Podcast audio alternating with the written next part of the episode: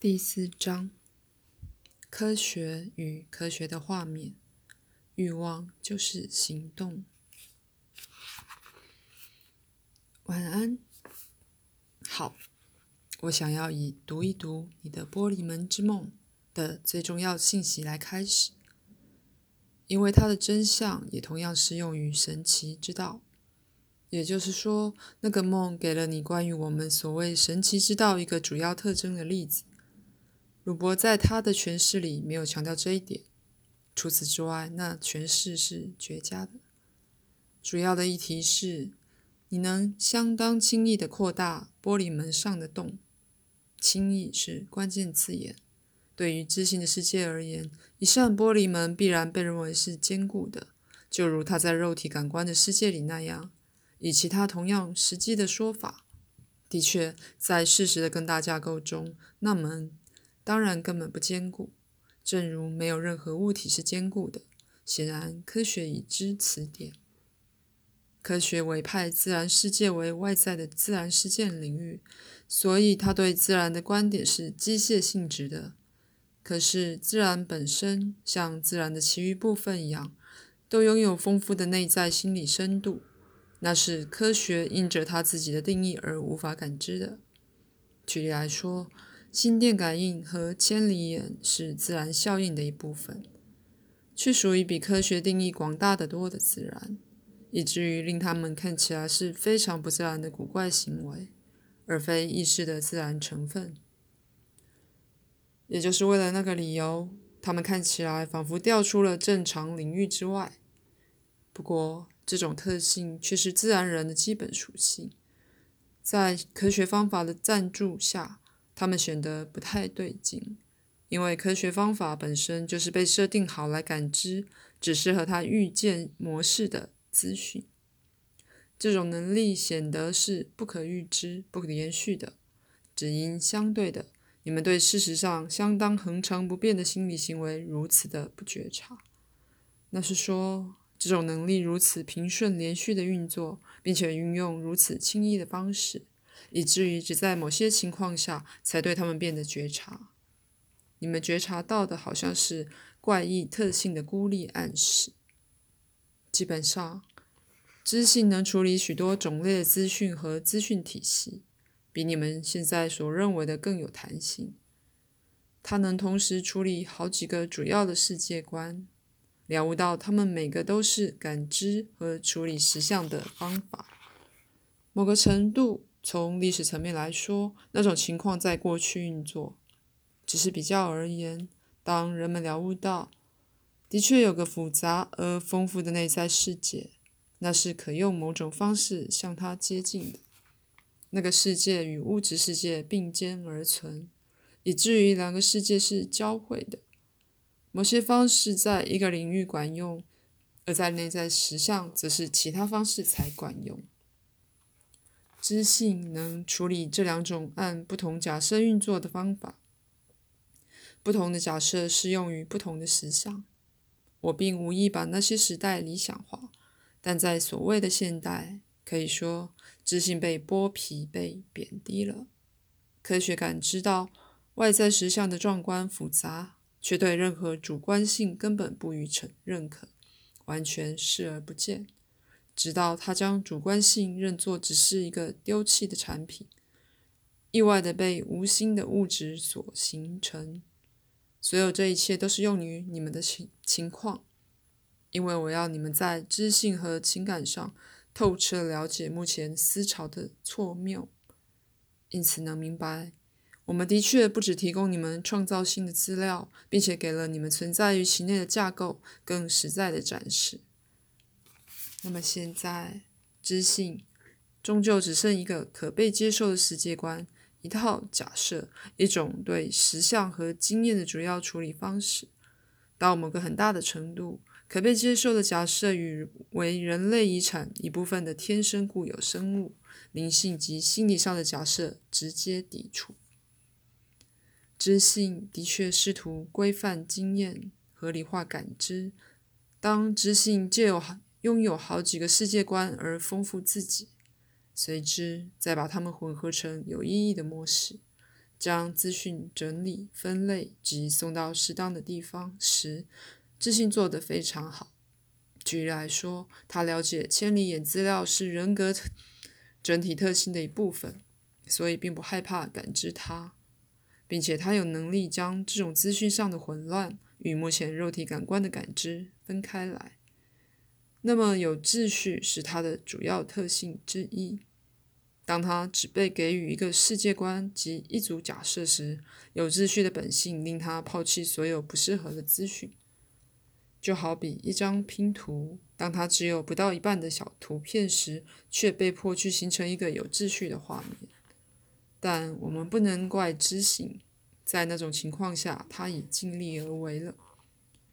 好，在梦里。你相当清楚地看到物质实相与神奇次元之间的门槛。物质实相的源头是在神奇次元里，你被示意或给你自己看，两者之间不同的规则或假假设。那只狗想吃食物的欲望引它神奇的穿门进来，因为自然生物的欲望是被一种与你们对工作的概念完全无关的轻易所满足的。我想要做的是引介一种不同的工作观念，非常有价值、重要的工作。那是在另一层面，并且以另一种方式执行的。当然，还有一个主要的例子，就是为维持每种生物活着和呼吸的工作已完成，令行星们各安其位的工作已完成。另一个进化论者能沉思他理论的工作。已完成了。好，在梦里，你感觉到那一种工作或行动时的感受，它就是世界的天赋力量，自然的天赋力量，它就是引导着价值完成的力量。换言之，它毋庸置疑是一切万有的能量。问题出在对人生的理性观念，将人与自己力量之源的感受分开了。当他有问题时，理性方式的解答仿佛是唯一答案，而当然，往往它就是根本不是答案。鲁伯想确定他是对的，他试图在同时向前进又不向前进，他试图大胆和谨慎、勇敢和安全。当然，这在某程度也适用于每个人。正因为你们在知性和直觉力量方面都有强大的天赋。到某种程度，你俩都试图合理化你们的创造力、知性、理性方向的思维，觉得创造力造成相当的分裂。以那种说法，作为非常有天赋的创造者，你们无论如何都会遭遇到一些困难的。然而，现在已是时候了，你们该视这种困难为挑战，是自己选择的创造性冒险的一部分。你们选择了那冒险，因为它是最适合自己个人价值完成的那一种。在为自己调节许多观念和矛盾时，你们也替很多人领路。再次强调，如果你们将工作认作一场冒险，一场令人兴奋的创造性冒险，而不是以你们的说法、老说法工作的话，那会有相当的大的帮助。这会容许你们将内在的神奇的工作感受加进你的计算里，它也会开始给你们对鼓舞鼓舞你俩和生命神奇支持力的感受。那是鲁伯可以依视的支援，而那能解答他身体上的难题。再次，在此，那主要的字眼是轻易或不费力。如果你想要在物质世界喂一只狗，而它是在门的另一边，你必须打开门；但在内在世界里，你或狗可以毫不费力地穿过那门，因为欲望就是行动，欲望就是行动。在内在世界里，你的欲望不费力地带来他们其自己的完成。那个内在世界和外在世界互相交汇并交织，它们只是看起来是分开的。在物质世界里，时间可能会必会逝去，或不论怎么样，情况可能必会改变，或不论怎么样，这欲望会带来适当的结果。然而，不费力的感受才是重点。鲁伯用知性去了解词典是相当适当的，并且现在只要简单的说：“那不是我的领域，我要将那问题的解答留在他属所属的地方。”在这，我们将利用神奇之道。现在，如果你想的话，就让手指休息一会儿。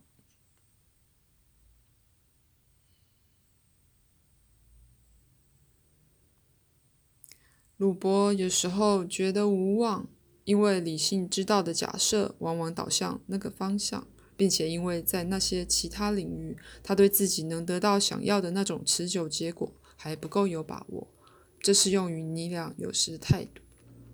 当然，在有意识的层面，你俩都没了悟或不想了悟我们课中暗示的那种完全的废除和翻修。而许多年来，随着对实相的较新观念，你们也想办法保有许多官方观点，没准备好去了解这涉及了一种全新的思考方式，一个个人与实相的新关系。因此，你们处处零碎的尝试一些新方法，而有相当好的结果。当然，其实这些课暗示了一个全盘的重新定位，而那全盘的重新定位不费力的带来鲁伯和他的身体。生命以及和你俩都已开始冒险的一个新关系，它自动的会变得很更健康，因为那架构容许它这样做。几个世俗却有用的要点是，它当然必须被容许一些未受干扰的写作时间。你俩都不了解你俩你们对卧房的态度，都避免在里面做爱。当然。卧房是唯一非你们整体活动一部分的房间，它仿佛孤立于你们的生活之外。举例来说，你们不装修它，这是一些老想法的结果。那类想法认为，睡眠是生活或人格分开且孤立的部分。如果卧室显示更多些你们其他的兴趣，你俩在里面就会觉得好得多。对鲁伯来说，可以放一些书或书架。那个房间并没有显示出他工作的证据，你明白吗？或许也该挂一些你目前的画。换句话说，它该是与你们生活有更紧密联系的地方。理想的说，一张新床应是有利的，不论在实质或象征上来说。放松，例如躺下来，对鲁伯来说也会比较容易些。或者一张行军床或类似的东西，一张躺椅之类的，都是他写作室的一部分。你喜欢在客厅午睡，因为那儿有动人的景色。你们的新陈代谢是不同的，这很自然。